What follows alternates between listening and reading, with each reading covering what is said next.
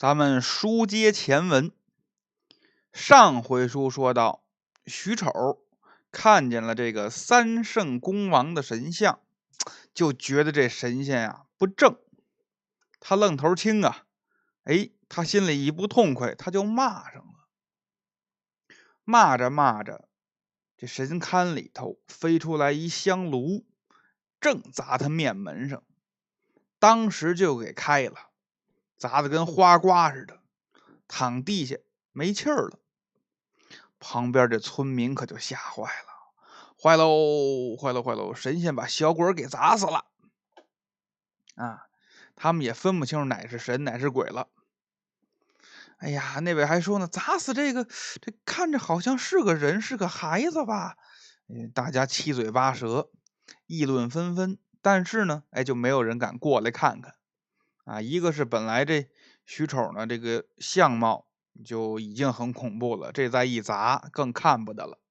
啊，再有胆子小的人呢，就开始一个劲儿的对着神龛就磕头，哎呦，呦神仙呀，你赎罪呀，赎罪呀！这么一闹，大概过了有十分钟，许丑睁眼了，自己慢慢坐起来。扶着这个额头啊，甩了甩脑袋。大家伙一看，哟，没死！哎，这孩子命大啊！有人就喊：“好心眼儿，小孩儿，小孩儿，赶紧跑吧！神仙生你气了。”许丑呢，也不看他，站起来，身掸掸身上的土，用手点指这个神龛，笑了。他这一笑，大伙儿一听，嗯，跟刚才那状态可不一样了。刚才呀骂了半天，大伙儿都听见了，这终归呀流露出来，这是个混孩子，声音，嗯，你缺心眼，你不要脸，这样。但现在呢，说话感觉这个气呀很轻，很清楚了。徐丑站起来。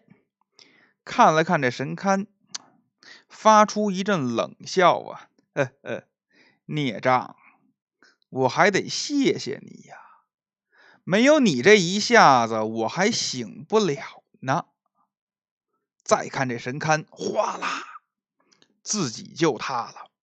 紧接着，一股黑气从这乱石堆里边就窜出来了，往后山就跑。徐丑呢，也不追。微微的一阵冷笑，慢慢的抄起来自己刚才捡粪的这叉子，往上吹了一口气儿，往天上一扔，这叉子自己就飞起来了，追着这黑气跑。不多时，就听见山那边一声惨叫，大家伙不知道怎么回事啊？怎么怎么意思？这个啊？徐丑呢，慢悠悠的一招呼，带着众人就往后山走。来到山上，就看见这路中央啊，这叉子正插中一个东西，把这东西钉在地上了。有胆子大点的，离老远探着脖子一看，哎呦，插中的是一什么呀？一只大野猪。而且这野猪可不一般，一看岁数就不小了，这后背的鬃毛啊都白了。这叉子呢，正好插在它的肩头，就是咱们说的前肘，避开了要害，所以这野猪可没死，躺在那正哼哼呢。说这是怎么回事呢？就这位三圣公王啊。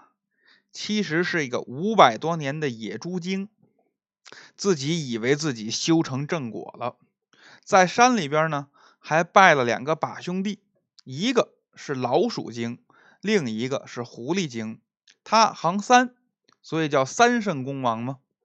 啊，各位知道啊，这野猪啊，脾气都不太好。我在欧洲。这个有专门研究野外生存的，跟我讲，你碰见这个驯鹿啊，碰见哪怕狼，哎，都好办，就是这野猪是最难缠，它永远不放弃的追你，啊，它只要恨上你了，而且这东西还聪明，它会埋伏，它看你跑，它不直接追你，它绕道绕绕近道，最后猛地从旁边。这一下，他有这獠牙呀，要顶到要害，这人就能没了命。所以在野外遇见野猪，那是很危险的。以前我祖父在山里边遇见过，被野猪追过。呃，他就爬树，后来这野猪在底下就啃这个树，啊，就是他要是恨上你了，他就非要弄死你那样。最后怎么样呢？我祖父那是秋天呀，冬天。他把衣服脱下来挂在树上，这野猪呢一边啃树一边抬头看，他以为看见衣服，以为人还在呢。这个我祖父才跳着从别的树跑的。啊，这野猪虽然修炼了五百年，可他脾气还那样，所以动辄啊就把人给弄死了。今天呢，他正在这等着享受贡品呢，看见来这么一位。这野猪头一眼看见许丑啊，也给吓一跳，心说：“这这位怎么长这样啊？”啊，紧接着，哎，再看这丑孩子，还骂骂咧咧，嘴里还不干净。这野猪呢就不太开心。一会儿这孩子更过分了，往里头扔粪。啊，野猪脾气上来了，一做法，把这香炉就给寄出去了，就想着这一下把这孩子。给脑袋打碎，可这个东西出去了以后呢，啪嚓也打中了。野猪很得意。一会儿啊，这孩子忽忽悠悠、忽忽悠悠站起来了。这站起来可不要紧，这野猪再怎么着，他有修炼呀。啊，他定睛一看。傻了，怎么呢？这孩子脑袋上、脸上，咱们旁人看那都是血，可这野猪精一看，金光万丈，怎么回事呢？这许丑是铁拐李拐李仙师分身将士林凡啊，上八洞的神仙。野猪当时就明白不好，惹了祸了。赶紧跑！结果呢，就让徐悦这粪叉子给盯上了。这大家伙呀，围着野猪看，谁也不敢过去。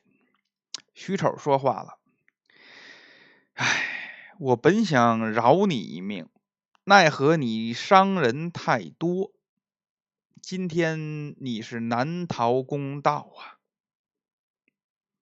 这野猪啊！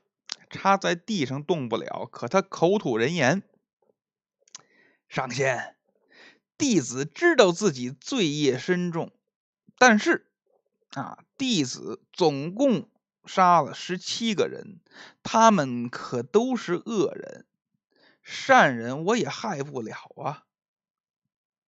您比方说，去年在我前头吵闹那小子，他本是这村里的无赖。”暗中没少干偷鸡摸狗的勾当，啊，还有之前在我面前撒酒疯那个人，那个是大不孝啊！他天天在家是打爹骂娘啊！难道我杀他们也有错吗？徐丑说：“善人恶人自有天意定夺，岂容你来处置？”更何况这十七个人中，有的人无非是些小过小错，你就取人性命，太过了吧？野猪想了想，叹了口气：“哎，还望上仙慈悲，给我个痛快。”嗯，好吧。说罢，徐丑用手按住了这野猪的脑袋，说了一声“收”。就这一句话，再看这野猪躺那儿不动了，气绝身亡。旁边老百姓可看傻了，这都什么呀？啊，这位长这样，过去还能跟猪说话，这猪也能说人话，这分不清这到底谁是妖精啊？啊？要么说呢，凡人肉眼凡胎啊。徐丑看看他们，一指这个野猪，说：“你们有个任务，你们村里啊，得把他给分了，回去吃猪肉。我还告诉你们，实话说，你们这村拜妖精拜的太久，都有些妖气，吃了他的肉，你们就好了。”大家伙一看，这猪看着是挺可怕的哦，这就是刚才我们拜那个。不过有肉吃也好，为什么呢？那时候人呐，吃肉毕竟还是少啊，一人一块拿着刀就给分了。其实咱要说呀，这猪肉不好吃。你想啊，五百多年的一老猪，那肉还能吃吗？可是村里人呢，也不嫌弃啊，怎么做都有，有炒的，有炖的，就给吃了。吃了以后。一连三天，这全村上吐下泻，才算把这点妖气给散出去。这就告诉我们呀，平时拜神要谨慎，看清楚拜的是什么。你拜什么，你就变成什么，你就能得到什么。你求什么，你要求什么，最后你还得付出什么。啊，这个村的人。拜野猪是因为害怕野猪作乱。说到底，这野猪能够害人，也是因为人自身有种种的罪恶。所以，我们修道还是以修身为本。我们自身有一些小问题啊，小过恶，天曹正神都会宽容。但这些问题，如果让邪神鬼祟看到了，他们是会利用这些人心的欲望过错，大做文章，或是引人误入歧途，或是他假借正义的名义来施祸于人。所以说到底，还是不做亏心事，不怕鬼叫门。一身正气，你何惧鬼神呢？再说这徐丑。回到家，他爸妈正等他吃饭呢。一进门，徐丑就往父母跟前这么一跪。哎，那说了，神仙也得跪凡人吗？神仙也得跪生身父母。他这一跪，你给老两口子吓一跳。怎怎么了？这孩子？再一听徐丑说话，哎，不一样了。徐丑就把自己怎么回事原原本本的说了一遍。好在呢，老徐跟他媳妇儿多少的心里有些准备。老徐就说：“哎呀，儿啊，你既然是神仙，你怎么不变得好看点呢？”徐丑也笑了：“哎呀，爹呀，多少人。”因为这美丑二字，瞎了双眼。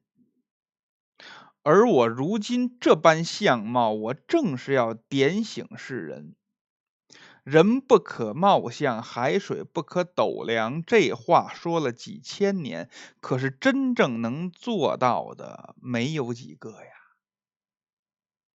紧接着，徐丑还告诉他们：“呃，我现在经他这么一打。”我元神归位，现在我是明白了，我得出家。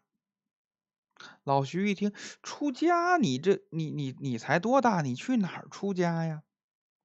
徐丑说：“呃，我也不远，就在咱们村西头那个土地庙。”哎，老徐一想，那好，那好，离家近啊，当时就答应了。第二天，徐丑他娘。收拾好了铺盖，徐丑拿着就来到了土地庙。刚到庙门外，就看见土地爷带着一帮小鬼在那迎接呢。一看见徐丑，赶紧翻身下拜呀。土地爷还说呢：“小神恭迎上仙法驾。”徐丑一笑：“都是老朋友了，不必如此吧？”从此以后，这位徐道爷。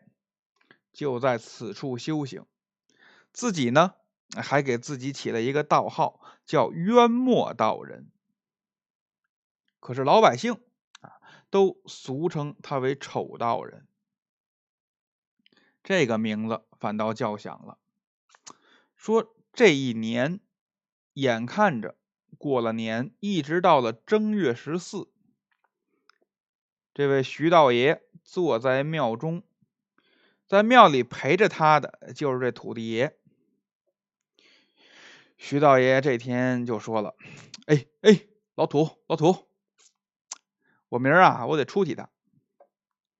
明天晚上，这村里老孙家他们家要办一桌酒席，我得热闹热闹去。”他这一说去，土地爷乐了。哎您这不是真要凑热闹吧？是不是又要有什么事儿啊？徐道爷也是一乐，去了就知道了。这一趟啊，要我看，又是一场热闹。